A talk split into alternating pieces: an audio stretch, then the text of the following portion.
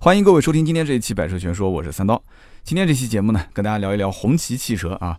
那么其实本来节目一开始呢，我是准备跟大家说一说红旗的历史啊，因为它的故事特别长啊，特别有意思。但是后来我想了一下，因为这一期节目呢还会有图文的版本，那么这个图文版本当中呢，呃，文字可能很多都涉及到一些敏感词汇，很有可能在很多平台都会被屏蔽掉啊，闭屏掉，所以。历史我觉得还是不聊了，因为我也觉得原创文章、原创的音频节目，就是如果发不出去的话也很可惜。那么大家也很清楚，就是红旗的历史其实到底意味着什么啊？说来说去都绕不开那一些事情。那么我们今天呢，既然不回顾过去，那是不是要展望一下未来呢？我觉得未来其实也不用展望啊，为什么？我们就看一看当下就可以了。未来到底会成为什么样子，大家都不知道，对吧？但是就当下来讲，就我们目前啊口袋里面如果有一点点预算，那么到底红旗的 4S 店会不会进去看一看啊，瞅一瞅，就到底有哪些车适合我们？我估计到今天为止，很多人啊就是都不太清楚红旗到底卖的是哪些车，然后红旗的车子到底每一款这个售价区间是在什么样的一个位置，所以因此呢，呃，有可能你错过了一些什么啊，所以今天这期节目我觉得还是值得听一听的。那么红旗现在目前在售的车型有啊轿车有 H 五 H 七啊 SUV 呢就是五月份和七月份就是最近这两个月刚刚上的 HS 五和 HS 七。那么这四款车到底有没有人会去买？什么样的人会去买？啊，为什么有的人会坚定不移的买红旗，有的人连看都不看？那红旗的产品到底用什么来立足市场？它的产品力到底体现在什么地方？我觉得今天这期节目真的可以好好的聊一聊。有的朋友会说啊，说我买东西呢。啊，你不要用什么爱国和情怀来绑架我啊！我们这些消费者自己会选。现在其实是一个互联网的时代，对吧？其实我觉得可以分两个部分来理解。互联网的时代的话，年轻人都会用年轻人的方式来沟通。前段时间这个山东大学的那个事情，对吧？大家都知道，就是留学生然后一比三，那个具体那啥事大家都很清楚的。那那个事情其实说白了，山东大学的这种对网络上呃发布的相关的这个。回应啊，就是其实说白了，就他没有用网络方式，就是没有用年轻人沟通的这种语言来。那网友其实现在没有那么好绑架。其实有的时候很严肃的一件事情吧，到了网上他就变得就感觉就不是那么个味儿，你知道吗？就是往往有的时候你很一本正经的跟别人说话，但是网友你看下面的评论就是成一个比较反的方向。那么因此。其实网络营销也是这样子的。现在这个时代，我觉得网友没有那么好忽悠，或者换句话讲，他的情绪是被引导的。啊，就又说到之前我提到过那本书叫《乌合之众》，我相信很多人都看过，对吧？就是很多时候个人意识啊，它在网络上往往很很快，或者说是很容易就会变成一个群体意识，就被带走了，就俗称叫带节奏就带走了。那么其次呢，但凡是用情怀你去宣传一个品牌，其实最终带来的效果都不是很好啊。就情怀，我个人觉得它是不需要宣传的，情怀是用口口相传的方式来影响到身边的每一个人。那说到这里的话，我想到一个关于手机方面的事情。那比方讲，某一个手机品牌，其实它的产品一直我觉得还不错。我自己也是用这个牌子的手机。那无论是做工还是它的操作系统，反正我觉得起码是符合像我这种偏商务需求的人士。那可能有的人会讲啊，这个不好，这个不好，然后怎么样？那其实说白了，我个人觉得，你看身边很多的人，你拿起他的安卓手机，他喜欢下一些什么主题呀？呃，包括输入法，喜欢下一些什么皮肤啊，然后把整个手机包括字体全部改掉。那我就很不习惯，我有的时候也会尝试改一改自己的这个手机的什么桌面啊，或者是字体啊，但是用不了多久，我肯定是把它又还原到就是最原始的状态。我还是喜欢那种偏商务、偏简约的那种风格，包括买手机的颜色也是。你像我现在买的这个牌子的手机，它其实有很多比较炫的颜色，但是我最后还是选了一个亮黑，我觉得这个是百搭的嘛，就是比较符合我平时就是以工作为主的这样一个风格。所以每个人的需求是不一样的。你为什么？就是你看我在网上每一次你只要讨论手机相关的事情，微博留言都是一两百条，那就是我准备买手机，我就问网友，对吧？大家也在帮我去咨询。然后呢，我就问了一句啊，还做了一个投票，就是说，呃，这个国产品牌它旗下的几款手机是不是性能一样啊？大家应该看到过这条微博，对吧？就是硬件性能是不是一样？呃，只是细微的做工啊或者方面有一些什么差别？那很多人都说我是被洗脑了，说你就非这个牌子不买吗？你是被情怀绑架了。我一开始不理解是什么意思。等我把这手机买回来之后，还有人讲说围观了三刀的一次壮举，我我就不理解，就我买这个牌子错了吗？对吧？我到现在用了几天，我感觉效果还挺好的，没什么问题啊。那这个牌子其实我连广告都没看过，因为我之前用过，我觉得我对它印象很好。后来我才知道，其实这个品牌它当时在网络上宣传的时候，它的整体的思路啊，其实就带着了一些。情怀啊，带着一些这个理念走，所以带着这个概念的话，就让很多的一些人就会觉得反而呈现一个反效果，就是不太喜欢厂家用这样的一种节奏带网友的节奏，就大家成为一个就是反方向去带节奏的一种感觉。然后呢，最近听说这个手机圈也有很多的一些 KOL 啊代言这个牌子去给他带节奏啊，就所以因此网友给出的都是一个相反的反应啊，所以这样的话就造成了很多人你看我要买这个牌子就开始 有一个比较强烈的反应，说哎三刀啊围观你的壮举啊，你竟然买了这个牌子怎么怎么怎么？其实我作为一个金牛座啊，就金牛刀嘛，我的性格很简单，就是看产品的这个实用性和它价格的相对合理性。我觉得哎，看得很顺眼，摸得也很顺手，用起来也很流畅，价格也很合理，那我觉得可以出手，对吧？你至于说其他的一些这个牌子那个牌子怎么样？但我的脑子，你知道金牛座的人是一根筋，我的脑子如果是进到这个圈子里面，基本上就出不来了啊！我觉得它好，它就是好，买完就算是后悔了，那我也只能是对吧？就是跪着也要把它给 要把它给用完，是吧？就像我们家那个锤子啊，一开始就像着了魔一样，觉得好。那锤子现在好像都卖给字节跳动了啊，就后期应该都是头条系的了。其实说白了，就手机这个真的话题一拉开的话就跑远了，就是说不完了。就讲白，它就是一个很多细节上处理不是很到位。就是你说它锤子卡吗？到今天为止，锤子其实并不卡，但是关键问题拿在手上怎么用都不舒服，你知道吗？就这说明什么呢？就说明它在设计之初，其实它就是以。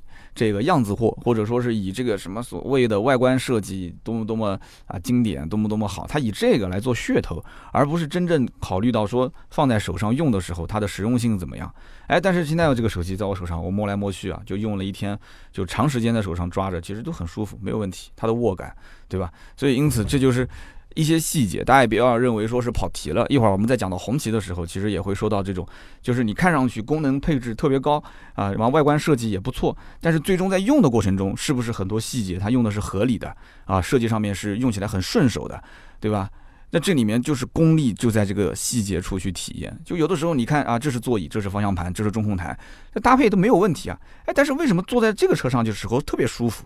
用起来也很顺手，但是坐在那个车上的时候，就怎么感觉就不舒服，用起来也不顺手啊。但是这个我说的不是红旗啊，我说的就是你可以看一看市面上有很多车，就是很多细微的这种调节啊，它的比例的调节啊，它的各种数据的这种反复的运算。它其实冥冥之中就是一种算法，对吧？我前段时间听那个万维刚老师讲的这个课程，他就是说整个的世界上每一样东西，就自然生长的每一样东西，它的比例其实就像是一个造物主事先算好的，就是整个世界其实都可以用数学的算法来进行演算，包括你看那个达芬奇的密码。啊，他所说的就是整个的人身体上很多的一些算法啊，两个手臂张开的这个长度跟整个人的身高的比例啊，包括手指的比例、脚趾的比例跟人的整个的，包括鼻子、眼睛两个眼睛之间的比例，它都是有一些冥冥之中的一些算法。那你谁都不知道造物主在当年是怎么让这些东西是。对吧？就变得那么的巧合，包括花瓣的数量啊啊，种子跟生物的这种演化，就讲的有点远。但是说白了，就是你既然是一个产品，既然是一个人在用的东西，其实很多它是要符合一些数学规律的。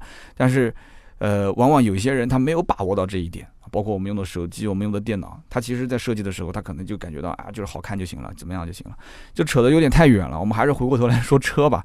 那么在上一周呢，周末我去了红旗 4S 店，参加了当时 HS7 南京区的一个上市发布会。我当时还闹了一个笑话。我在去的路上，我就纳闷儿啊，我就在想，我说五月份南京的万达刚刚举办过发布会，怎么七月份又举办一次发布会呢？我当时在开车去的路上，我还在想，我说这个红旗真的超有钱啊，果然是一个啊有一百多亿的这个资金面的这样的一个品牌，因为你五月份刚上过一次市，怎么七月份又上一次啊？一个新车上市两次，但是等我到了店里面，我才知道，哦，原来上次万达上的是 HS 五，这一次上的是 HS 七啊，一个是中型 SUV，一个是中大型 SUV。这一次呢来的也是比较匆忙啊，所以来之前我当时没看清楚这个邀请函上写的这个具体车型，所以我当时心里面还有一些惭愧啊，因为毕竟是一个汽车媒体，就对红旗真的关注度不是很高。我当时去店里面，我就问了一下，我说，哎，那今天这个能不能试驾一下这个 HS 七？那么当时答复就是试驾车刚到，还没有这个办上牌手续。但是呢，4S 店的院子里面停了一辆已经上好牌的 HS 五，所以当天呢，我就试了一下这个 HS 五。那么之前我来过这家店啊，且试驾了一下他们家的 H 五的车型。我在我节目里面曾经也提到过，应该不是专题的时候提，就是可能讲到别的车的时候，我说到过这个车。那我和很多人其实一样的想法，就是说，呃，对于红旗 4S 店一直充满着一种很好奇的心态。就没进去之前吧，我总是会想，我说这是不是一个很神秘的品牌？就什么样的人会进去买这个车呢？对吧？那进门是不是还会要查我的证件啊？就是你万一要是就像那个地铁口一样，第一扫一下身份证，就是万一查出一点啥，就哎对不起，我们不允许你看我们的红旗车啊，会不会出现这种情况？还有就是买一辆红旗，它就是会不会有什么额外的一些优待啊？就是你懂的，就是有没有什么额外的优待？但是我到店里面我才发现，其实整体除了它的店面的装修风格比较中式以外，它所有的服务流程其实和传统 4S 店是一模一样的啊，没什么区别。只不过它的墙上的照片，还有那个大屏幕里面放的那个视频，它就一直在提醒你，你要尊重这个品牌啊！你买的不是一台普通的车，你买的是红旗车，红旗啊，一定要听清楚了，是红旗。那么当时我试驾红旗 H 五的时候，我其实对这个车心理预期没有放太高嘛。我相信啊，大多数去红旗店里面只是逛一逛啊，就是你不是说真的要买，你只是逛一逛，你一定也是这样的一种心态，就是想来看看，哎呀，就是这红旗造的车到底是什么样子，哎，感受一下，对不对？所以你不会放很高的预期，你真的要买这个车的时候，你会哇，这个心理预期放得很高。但是，哎，我真的上手这么一开啊，哎，感觉还不错啊，就底盘整体，包括它的动力啊，就超出了我的预期，就开起来感觉动力也不错，底盘也很整。但是这是台新车，对吧？我也不知道，就是将来开时间久了会怎么样。所以我也想问问，就是我们有没有买了红旗 H 五时间比较长的听友？我印象中，我们的听友当中还有不少是真的是买了红旗 H 五这个车的。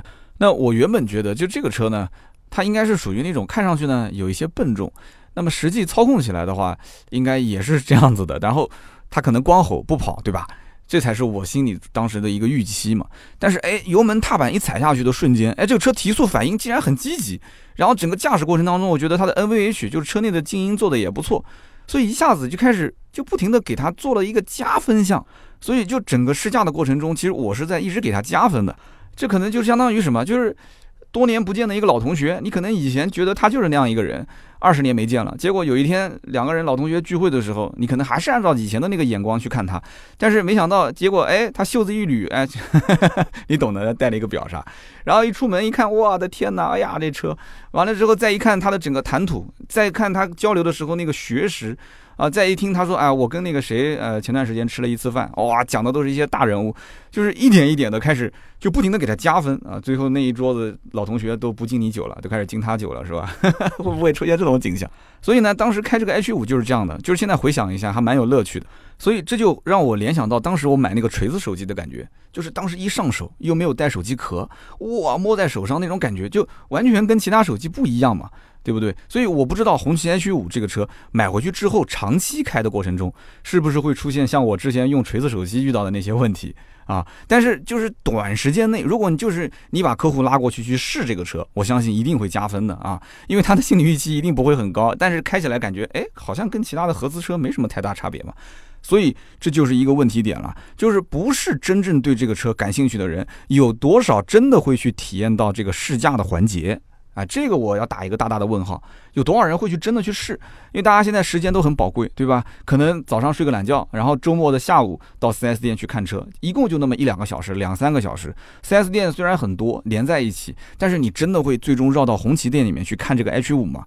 对不对？手上真的捧着十来万块钱，我相信大多数肯定还是看正常普通的合资三厢车，对吧？你就是看自主品牌的话，多数也是看 SUV。那有多少人真的说，我本来不是考虑这个红旗的，但是我今天过来看一眼，甚至我还要再试驾一下。所以呢，这就像一个漏斗一样，就真正能漏到这个位置的有多少？我觉得真的会少之又少。那么其实大部分的消费者，首先他要先确定自己到底是不是要买红旗，就这个很关键。首先是品牌。如果说他确定说我要买红旗了，那基本上进店就订车的概率会非常高，因为他已经了解到这个牌子它背后的一些，对吧？就是隐藏的含义。然后同时他也知道，就这个品牌它一共就那么几台车。如果 HS 五、HS 七没上市，当时其实店里面就两台车，一个 H 五，一个 H 七，是不是？那销售我跟他沟通的过程中，他也跟我讲，他说红旗的客户有个特点，首先就是特别想要现车，来了就付钱，甚至就是全款啊，付完钱之后就要把车提走，大多数的人是不愿意等的。而且实际上，这些客户啊，就通过销售，他跟客户之间沟通会发现，他们的真实的财力的水平远远高于他现在所购的车辆的档次。这句话，我相信大家应该一听就懂了，对吧？我之前在聊这个进口大众途锐的时候，我也曾经说过，低调这个词是给什么样的人准备的？是给有实力的人准备的啊。红旗其实在很多时候，它更多的是一种什么？是一种符号化的一个象征性的意义。那么因此，大家买这个车真的是把它当成一个说，哎，为了显示说自己呃还是蛮成功的，我买一辆车啊，牌子要换一下，对吧？配置要换一下，空间要改善一下。我觉得这个等会儿讲 HS 五和 HS 七的时候，我会提到啊，它到底能给你带来什么。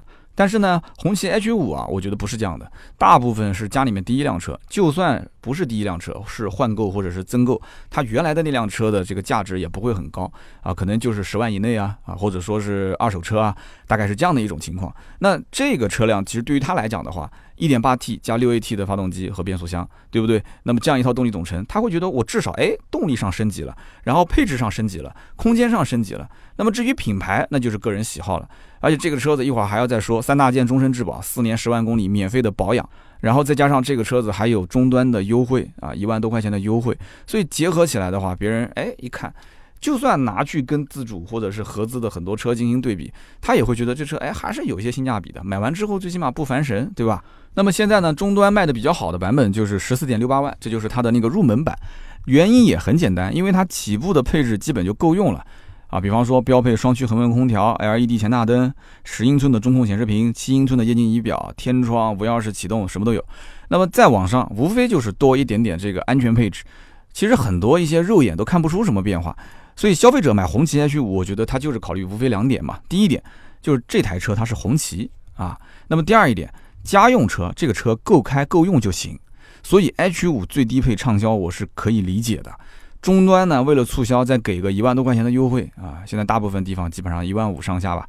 那么也就是说，裸车价格在十三万上下，那么办好也就是在十五万不到就可以上路了。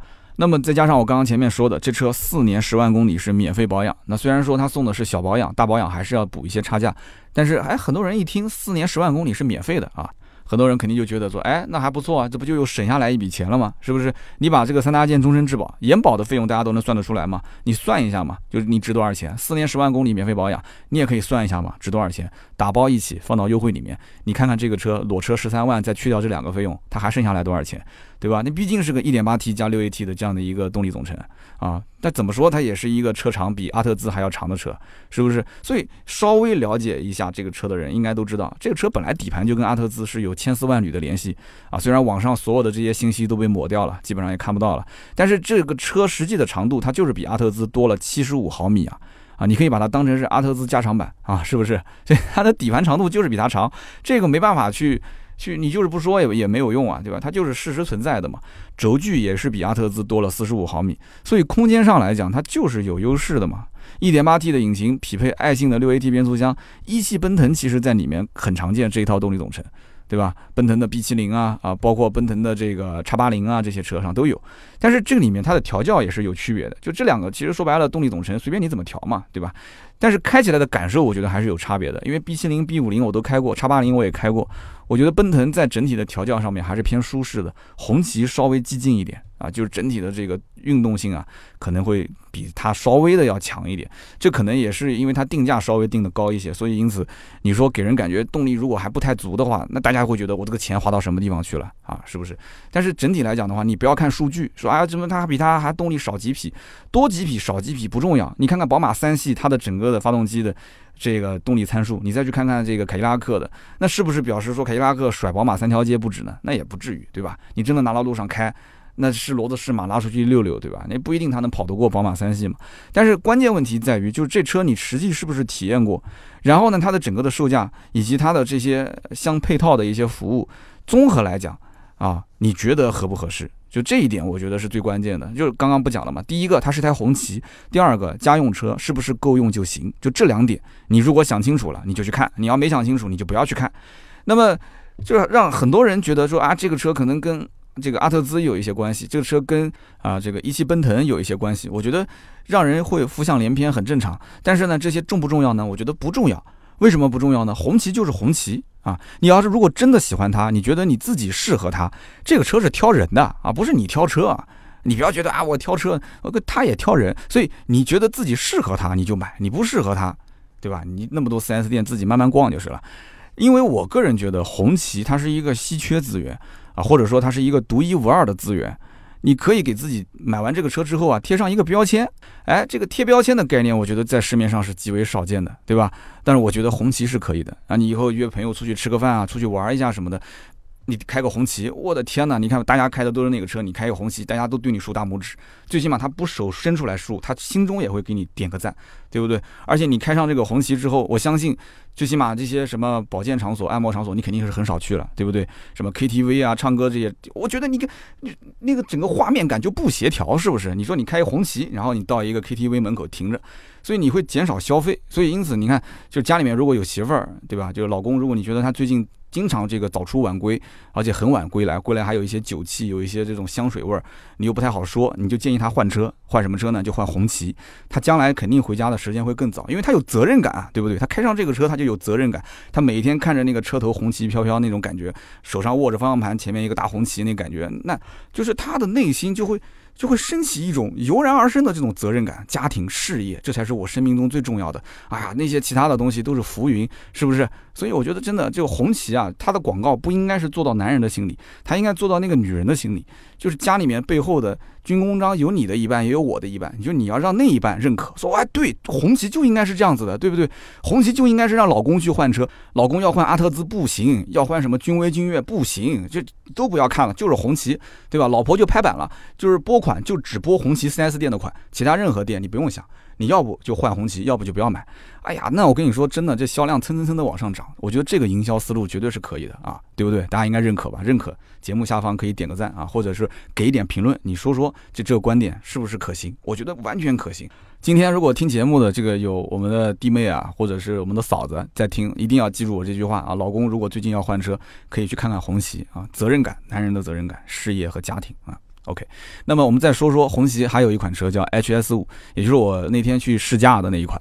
这款车呢是五月份刚刚上市的 SUV，中型 SUV 啊，售价是十八点三八万到二十四点九八万。SUV 车型定价比正常的轿车高一些，也很正常。而且动力总成也不一样，这个车是二点零 T 加六 AT，跟刚刚那个 H 五一点八 T 加六 AT 不一样，两百二十四匹马力，有两驱版也有四驱版。那这个车在没有上市之前，我可以这么讲，全中国的红旗 4S 店都是冲着这个车去的啊，都非常非常期待。我最近听我们一个听友跟我聊，说他们家最近他们家开 4S 店集团的嘛，说最近拿了一个新品牌，就是红旗。我当时跟他开玩笑，我说你是不是就是因为看到了出了一个 HS 五这个车，他就嘿嘿的笑，他说对对对，说这个车卖的真的特别火，就指望这个车挣钱呢。是这个样子的，完全没有错。红旗品牌在没有 HS 五之前，整个店面就只有两台轿车，但是这台车又是定位是中型 SUV，讲虽然讲是中型 SUV，但实际上它这个定价也就是一个紧凑级的定价，但是紧凑级的定价这只是一个前提啊，后期。就是现在没有优惠，但是后期一定会有优惠，对吧？再加上它现在这个全系的红旗车型不都是有这个四年十万公里的免费保养，再加上三大件终身质保嘛？所以你可以横向对比其他的一些车型，他觉得还是有优势的。经销商是这么认为的，他还是有优势的。最起码啊，红旗这么多年了，一直把自己当成大众来卖啊，当成一汽大众来卖，这个话怎么理解？因为一汽大众这么多年都是不卖 SUV 的嘛，都只卖轿车。红旗这么多年也很任性啊，也是只卖轿车，只有 H 五，只有 H 七。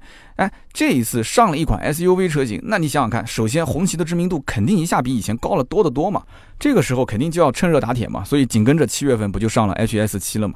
啊，所以应该讲，红旗也在改变啊，也在往老百姓喜闻乐见的这一方面去进行迎合，对吧？SUV 车型不就是顺应市场、迎合老百姓的一个车型吗？其实按我的理解，其实红旗完全可以不造 SUV，为什么呢？红旗其实在很多人心中，它就是轿车，它就是一个比较神圣、比较庄严的品牌，对不对？轿车四平八稳，偏商务，对不对？所以这样的话，它才能去。适应这样的一个品牌的这种老百姓心中的调性，哎，但是你要如果不造 SUV 呢？你又不顺应市场，市场就是这样子的嘛，老百姓就喜欢 SUV 车型，所以我们可以看到，这也是这个品牌的一些改变的地方。那么 HS 五呢，五月份上市了，对吧？那么这里面我想问大家一个问题：大家觉得 HS 五的竞品车型有哪些？大家可以思考一下。我刚刚说了嘛，十八万三千八到二十四万九千八，全系都是二点零 T 加六 AT。那你觉得这个车是跟什么车是竞品呢？啊，它的车身长度啊，中型 SUV 嘛，对吧？它的整个的空间大小啊，其实这个问题很难回答。为什么呢？因为你如果说放到自主品牌或者说是中国品牌的 SUV 的价格区间，红旗的这个价格，我觉得真的是 定的还是蛮自信的啊。就是它的空间、动力各个方面，包括它的价格，你去横向对比，我能看到的其实也只有两款车，一个是广汽传祺的 GS 八，还有一个是长安的 CS 九五。但是问题是，这两个车型都是主打七座车，但是 HS 五它不是，哎，很任性啊，它不是主打七座的。所以呢，我就。紧盯着这个屏幕，看看这个“红旗”两个字，我再看看长安，再看看广汽传祺，我把他们几个字排在一起的时候，我忽然发现我是多么的幼稚，太幼稚了，对吧？我就问销售，我说一般来看这个车型的人，他都是什么样的一些这个客户，他都跟什么样的车进行对比？他们跟我讲，他说来买红旗的就认红旗啊，而且大多数的客户对比的车型，大家猜猜是什么？我当时猜的是，应该就是要不就是广汽传祺 GS 吧。虽然我心里面有点惭愧啊，我觉得这个我为什么把红旗跟这两个车放在一起比？我觉得不应该，对吧？还是长安 CS 九五。所以我当时在想，那可能要不就是比这个合资的，对吧？比合资的，要不就是昂科威啊。就别克昂科威这个终端优惠也很大，二点零 T 的版本，如果它也是二点零 T，它也是二点零 T，那么对比一下，昂科威优惠完的价格还是比这个 HS 五要贵嘛？HS 五起步十九万九千八，昂科威二点零 T 入门版。打完折的价格基本上也就在二十万上下一点啊，就是如果 HS 五不让价的话，基本就是跟昂科威的价格是一样的，二点零 T 的版本哦。结果销售告诉我说，不是你讲的这些车，啊，就很少很少有人会去对比这些车，而真正来对比最多的是奥迪 Q 五 L。我我我当时看着他一脸严肃的表情，你知道吗？就是那种很严肃的，就完全不像开玩笑的表情。我想起了福尔摩斯的一句名言，就当排除所有的不可能的时候。剩下的答案即使再难以执行，它也是真相，啊，真的是这样啊。HS 五卖的是真的非常非常的好啊，经销商也说了，说现在的货源都靠抢。五月二十六号上市以来，就这家店啊，已经是接了一百多张订单了。这个不吹不黑啊，我当时从各个方面了解到，真的是一百多张订单。很多客户订了车之后呢，就说我要尽快提，我要提现车，我不愿意等太长时间。我跟销售就说好了，如果说到了什么什么时间点，如果说还提不到车，我就退单。那厂家还没有这个这个产能提升，所以前期真的是车很少，所以经销商现在是跟厂家在抢这个 HS 五的货源啊，所以你看现在红旗的 4S 店也变得越来越多，很大一部分原因也就是因为这个车。其实 HS 五的起步配置也不低啊，比方讲啊，中控显示屏十二点三英寸，然后再加上十二点三英寸的全液晶仪表，所以你可以当成是一个十二点三英寸的连屏，就是你一上车你就知道了，跟某一款。豪华品牌的中控大屏非常像啊，那五种驾驶模式可以切换，再加上倒车影像、无钥匙进入、无钥匙启动、远程启动、全 LED 前大灯、自动空调、PM 二点五过滤装置，这些是标配啊，这些是标配，兄弟，最低配的十八点三八万就有这些配置，所以你看，哎，红旗的客户就很有意思，这个入门的配置就已经不算低了，是不是？但是我告诉你，HS 五的大多数的客户看的还不是最低配，人家选的都是中高配。啊，甚至是顶配，这个一点都不夸张啊！你看一下它的次低配是十九点九八万，这已经是接近二十万的价格了，终端是没有优惠的啊。次低配多出了一些什么样的配置？比方说啊，音响升级成了 BOSS，座椅从之前的织物加阿坎塔拉变成了皮质座椅加阿坎塔拉，然后之前低配是没有天窗的，现在这个十九万九千八就有了全景天窗，倒车影像就升级了三六零全景影像。然后还有就是像并线辅助、主动刹车这样的一些主动安全配置，所以十九点九八万现在关注度是非常高的。但是再往上还是有人买，你要想想再往上是什么价位啊？都是二十多万的车系了。所以因此，这个红旗的品牌，大家真的你要去学习，你要去了解它啊。很多的红旗车主其实都是这么想的，大家做好了一日买红旗、终身为红旗的准备，是不是？所以你说对比奥迪 Q 五而言，Q 五对吧？Q 五你哎。你红旗就算是顶配二十四点九八万，你跟 Q 五比那也不贵。大家说我讲的对不对？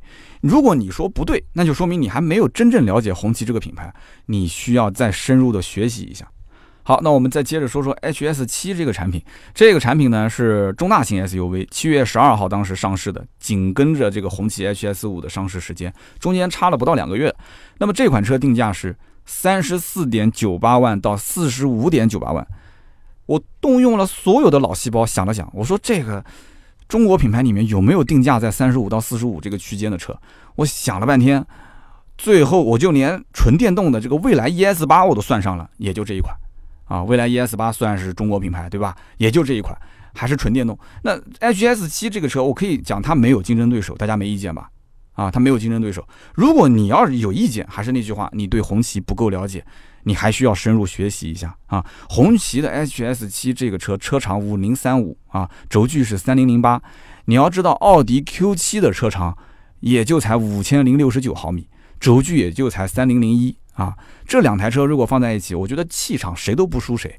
而且大家想一想，如果说在路上，一台奥迪 Q7 和一台红旗的 HS7，他们俩遇到了啊，这是一条小路，那是奥迪 Q7 让红旗 HS7 呢，还是红旗 HS7 让奥迪 Q7 呢？哎，大家如果说有机会啊，可以去试一试这车。我过段时间我会把试驾车接过来开一开，我会在路上试试看，我看看就是这个 Q7 让不让，叉五车主让不让啊？你不让你试试呢？我给你闪闪灯，我看你让不让？啊，对不对？你看我现在讲话我都硬气很多，你看是不是？那感觉，我曾经我跟你讲，我听身边一人讲过这么一个故事啊。他说他当年借了一台红旗的这个车去自驾游啊，就是当时老红旗啊。然后晚上住酒店的时候呢，他是露天停车场，他觉得不安全，他有些东西是放在车子里面的，他觉得就是应该找一个这个比较安全的地方去停。那找了个什么地方呢？旁边有一个单位啊，这具体什么样性质的单位我们就不说，大家应该都懂。这个单位呢是禁止外来车辆进入的。他开到这个单位的门口，窗户都不用开，啊，喇叭都不用按，就往那边一停，灯闪两下，门卫的栏杆直接就升起来了。但这个故事，我觉得他可能有一点吹牛皮的成分在里面。就你难道没有单位的通行证吗？对不对？或者说车牌号，就是门卫经常来来回回的，他肯定会记嘛，对不对？但是我觉得这件事情呢，啊，就现在也肯定不可能出现了，对吧？比方讲说自动识别车牌，这个都有。但是他肯定是有过那么一次经历，也可能是偶然的，所以他才敢吹这个牛皮。但是你用其他的车去吹，那就你吹我都不信，就是哪怕是真的我都不信。他好歹这个他吹个一次两次我还信，是不是？所以我我我觉得他可能只是试验成功了一次，所以他就说啊，我你看我每次出去自驾我都这样，啊，就可能就是吹多了嘛，就吹的有点大了。H S 七这个车呢是三点零 T 机械增压发动机，匹配一个八档手自一体变速箱，三百三十七匹马力啊，带动这样的一个中大型的 S U V。那么动力上来讲，我觉得不用太担心。虽然这车我还没开过，但是你想机械增压三百三十七匹这些数据，它虽然说车子比较大，但是上手之后，你任何的大车，你想说它操控有多好，那是不现实的。只要它的动力能跟得上，我觉得日常驾驶肯定没有问题。试驾车已经到店了，还没上牌，所以过几天我会去。啊，开完之后再写一篇试驾体验。那么虽然说我听友当中啊，可能买 H S 七的潜在客户不会太多，但是这车呢，我觉得真的很有趣啊。我觉得大家有空啊，你可以就是周末的时候，反正空调吹着，这个茶水喝着，你可以去试一试这个车，挺有意思的。我当时现场看到一位这个订单的客户，年纪呢有点大。我估计他的孙子可能都大学毕业了啊！就老两口签完订单之后，就很客气的跟这个销售讲说：“哎，说小伙子啊，你不用着急，你手续呢慢慢的办啊。”我估计呢，老两口他们的眼中，这个销售可能有点年轻了，就手脚有点毛毛糙糙的啊。我看当时那个销售也是有点激动啊，就 H S 七，我的天呐，开张啦，订单啦，这种感觉啊，我的天！所以你看。H S 七这种车啊，就是你要换不同的角度去看，你能看出不同的结果。我们先撇开这个品牌不谈，我光是看它的外观和内饰，你就遮着这个牌子，你不要看，你不要关心它什么牌子，就光这个设计，我觉得四平八稳，很符合中国人这种大气沉稳的审美标准，对吧？内饰虽然讲有些沉闷，但是你想想看，H S 七这个车本来就不是为年轻人准备的，六零后、五零后。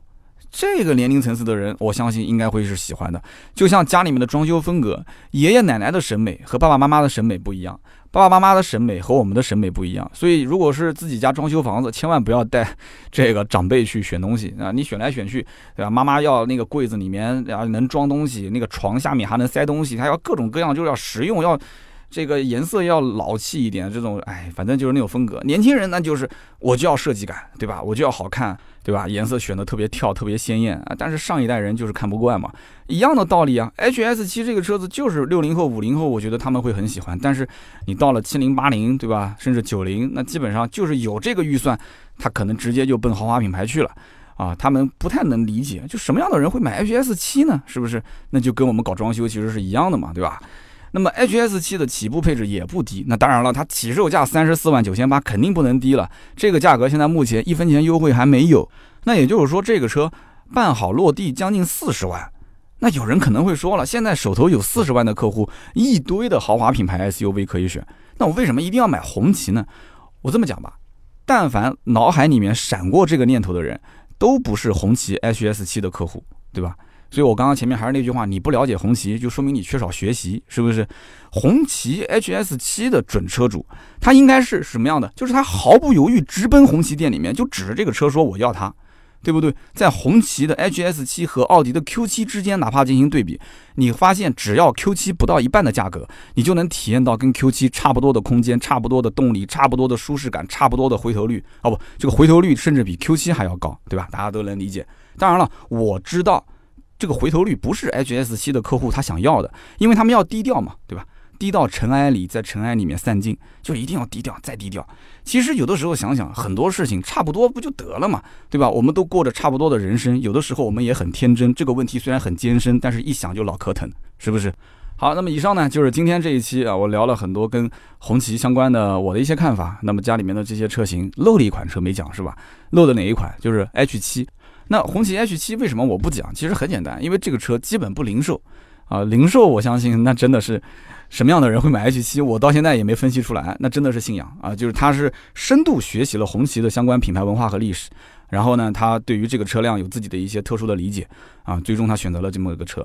但是这种呢，毕竟少啊，大多数还是以批售的形式啊，以这个批量采购、集采的形式来进行销售啊。那什么样的单位会买这个车呢？我相信大家都懂的啊，也不用再多说了。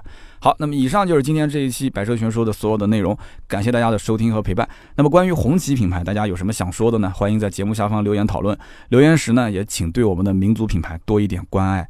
那么另外呢，在节目当中，我前面说的就是啊，媳妇儿应该更喜欢红旗这个车，为什么？因为代表着责任感、责任心，是不是？这个观点你认不认同呢？那么，包括我说 H S 五这个车型啊，它是热卖车型，我有哪些它热卖的原因没有提到的？哎，大家如果了解过这个车，也可以在我们下方去留言。那么，另外就是红旗 H S 七这个车，H S 七的这个车呢，我觉得它的定价处于一个真空区，就这个真空区，你需要有一些。就是能理解它的人，才能看得到它的价值。那么它的这样的一个定价的利和弊到底有哪些呢？我也想听听大家的一些见解。那么如果说听友当中有红旗的车主，那当然更欢迎大家交流一下自己的使用心得，评论和互动是对主播最大的支持。我们也会在每一期节目的留言区呢抽取三位，赠送价值一百六十八元的芥末绿燃油添加剂一瓶。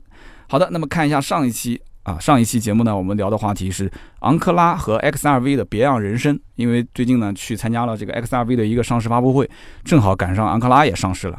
我看到很多的一些好朋友留言，有的呢也是车主啊，要不就是 XRV 车主，要不就是昂克拉的车主。非常感谢啊，大家分享自己的一些使用心得。那么其中有一位叫 Close YYS，他说我对昂克拉真的很有感情。一四年呢，我当时觉得要一台 SUV。当时就是一个很简单的要求啊，我不太在乎动力，也不在乎油耗，也不在乎大小，然后父母就出钱给我买了一台昂克拉。呃，那个时候其实我家里已经有一辆马三了，但是呢，我还是把我很多的感情就倾注到这个昂克拉上面。后来的日子里面呢，就开着它和老婆领证，然后呢，迎接了我们家的女儿出生，然后呢，也开着它埋葬了陪伴了我们十多年的小狗狗啊。那么这款车呢，陪我去了很多的一些地方。我呢，感觉它就像我的另外一个家一样。那么今年呢，我换了新车，就把它给卖了。虽然说新的车型、新的品牌，啊，更大的空间，它都能满足我的一些虚荣心。但是直到现在，我在路上如果看到昂克拉，我还是会回想起以前的一些事情。我深知车是没有灵魂，但是它可以承载一段记忆。那么现在昂克拉要换代了，啊，为这个车型的延续，我感到高兴。但是呢，我也担心啊，今后在路上可能就会很少能看到老款的昂克拉了。哇，这一段话其实写的非常好，我深有感触，就像我当年第一辆车这个奥拓一样的。这个奥拓呢，今天在市面上是越来越少见了，可能去成都、重庆这些地方还能看到一些，但是在南京的路上，我真的几乎是看不到了。每当我在路上如果看到一辆奥拓的时候，我真的都会多看两眼啊。如果他要是想要这个。呃，加个塞啊，或者是怎样，我都会让他。为什么呢？因为我知道他零点八的排量，他想要踩油门，他也，他也，他也开不快，是吧？然后呢，他要是停在我的后面，我会稍微快一点的红绿灯就过，然后让他赶紧走。所以我觉得就是一种感情，就是我看到这个车，我觉得真的坐在里面的那个人，仿佛不是他，仿佛还是我啊。所以这个我真的深有感触，写得非常好，感谢。那么下面一位呢，叫做西蒙英二，他说。首先呢，表面上看，昂克拉昂克拉 GX 定价可能是偏高了一些，但是呢，通用自家很多品牌，它其实都会有这样的一个弊端，创酷它的价格就已经下探到十万以内了，对吧？上面它还有亲哥哥创界，那么还有表哥哥这个昂克拉和昂克拉 GX，它只能说是靠错位来定价，来避免自家互相打架。但是很明显，别克和雪佛兰在没有拉开明显的品牌差距的情况下，同时。上面的这个凯迪拉克啊，又开始自降身价来挤压空间，所以这就导致啊，想要铺满整个 SUV 产品线，就会有这样的一个阵痛。那么其次就是，如果说不考虑自主品牌啊，拿这个 XRV 的来进行对比的话，反而会觉得说，哎，昂克拉其实性价比还是蛮高的，因为这个别克啊，这后期肯定是要大幅度优惠的。那么结合优惠来讲的话，那一个是四缸的本田。那么另外一个呢是三缸的别克的昂克拉昂克拉 GX，那我请问消费者会多花三四万去买 XRV 这个车型吗？所以说我有个不成熟的想法，通用既然说它第一个进入小型车的 SUV 市场，那不妨敢于放弃雪佛兰和别克的小型 SUV，官降自己紧凑型的 SUV 去和其他品牌的小型 SUV 去竞争，同时改善市场终端打骨折的现象，慢慢的提升品牌形象。那非常感谢啊，西蒙英奥的留言。其实呢。别克之前考虑过这种你说的方案，就是说啊，入门型的车、小型车我不做，我把品牌的调性往上提。那么大众就是这样子嘛，大众就是砍掉下面的一些低端车，哪怕就是小 Polo，它也是做成精品，也比别人要贵，然后就往上走。就是去抢豪华车的市场，对吧？但是别克试了一下，发现并不是这么回事。那么一个就是现在这个三缸机的问题嘛，老百姓不认可，大幅降价。另外一个就是别克几个相对比较高端的车型，其实卖的都不是特别的好，对吧？包括就算是昂科威这个车型，二点零 T 几乎都没人买，都是买一点五 T。君越这个车型也是一样的，卖的都是低配。那么因此就导致它还是需要靠中低端车型来跑销量，要不然的话它的这个数据就会非常难看。所以你看。别克的凯越这个车之前都已经停产了，不做了，是吧？哎，结果摇身一变又上了，是不是？那到底为什么呢？其实说白了还是销量为王嘛，就是国内三大销量巨头嘛，对吧？上汽大众、上汽通用、一汽大众，谁都不愿意说掉出前三的这个行列。但是，一旦要是出现像你说的这种情况的话，你说把它的小型 SUV 直接砍掉。那这个谁都担不起这个责任啊，所以只能说是纸上谈兵，聊一聊这件事情，大家互相交流交流。实际市场上来讲，还是以量为前提啊。所以呢，怎么讲呢？如果你说的说啊，这个昂克拉跟 XRV 差价三四万，差价三四万是什么概念啊？差价三四万就是说这车得优惠个三万多块钱，然后 XRV 几乎没有优惠啊。我觉得这种现象。呃，不太可能出现，因为毕竟前段时间是国五、国六切换，再加上别克之前这个怎么说呢，就是整体的市场行情不太好导致的。但是你说这个车指望后期这么大的跳水，可能性不大，所以我的预计是在两万。出头一点点啊，可能前面很长一段时间也就是一到一点五，慢慢慢慢也就是两万出头一点点，过三的可能性都不大，所以两个车型之间差那么大的价格，我觉得不太可能会出现，就算出现，那也是快要换代的时候。好的，那么看看第三位中奖的听友，他的名字叫做 Nice to Meet，然后后面是 H U G H。他说：“我们家的第一辆车就是缤智，一点五升的排量。我当时主要是一个觉得预算不太足了，然后第二个呢，家里面用我感觉一点五也基本上够用了，因为毕竟是给我爸来开，老人家开嘛，对吧？也不会激烈驾驶。但是后来一看，哎，巧了，一点五是地球梦发动机，一点八不是，啊，这个也算是误打误撞吧。然后呢，开到现在，唯一的问题觉得还是动力，就是起步是有点肉，跑高速还行，八十公里以上，反正觉得提速也还是有劲的。”那么现在这个新款上了一点五 T 的引擎，我预测就是真香啊，真香！的确，1.5T 确实是应该真香，但是问题就是价格香不香？价格这件事情非常关键，毕竟它的定价虽然是个 SUV，但是毕竟是小型 SUV，对吧？那么本田思域的价格摆在这个地方，你说你的定价超过了本田思域的定价，那很多人心里面还是要掂量掂量的。是不是？所以因此呢，我觉得这个后期啊，1.5T 车型还是会降价的。而且我之前也分析过了，就是节目当中说的嘛，啊，飞度也没有了，然后完了之后，家里面其他的国五、国六切换受到影响的一些车型，销量还是会有一些变化。所以因此，这个车是肯定要冲销量，要顶上来的。那么这个车型后期的优惠幅度，我当时判断大概在一万五左右吧。啊，所以这是一个我觉得是比较适合入手的区间。好的，那么以上呢就是今天节目所有的内容。中奖的三位听友呢，请尽快联系盾牌。如果说有新车、二手车价格的咨询，可以加我们的私人微信号四六四幺五二五四。那么中奖听友也可以联系盾牌，加这个微信就可以了。那么周六呢，我们聊什么话题呢？周六我们有可能聊的话题是新的轩逸啊，第十四代的轩逸这个车型呢，昨天晚上公布了售价，我在微博上也说了一下我的观点。那么明天呢，南京的 4S 店试驾车就上好牌了，我正好去试驾感受一下，然后跟销售好好的聊一聊，带来第一手的信息跟大家进行分享。我们周六见，拜拜。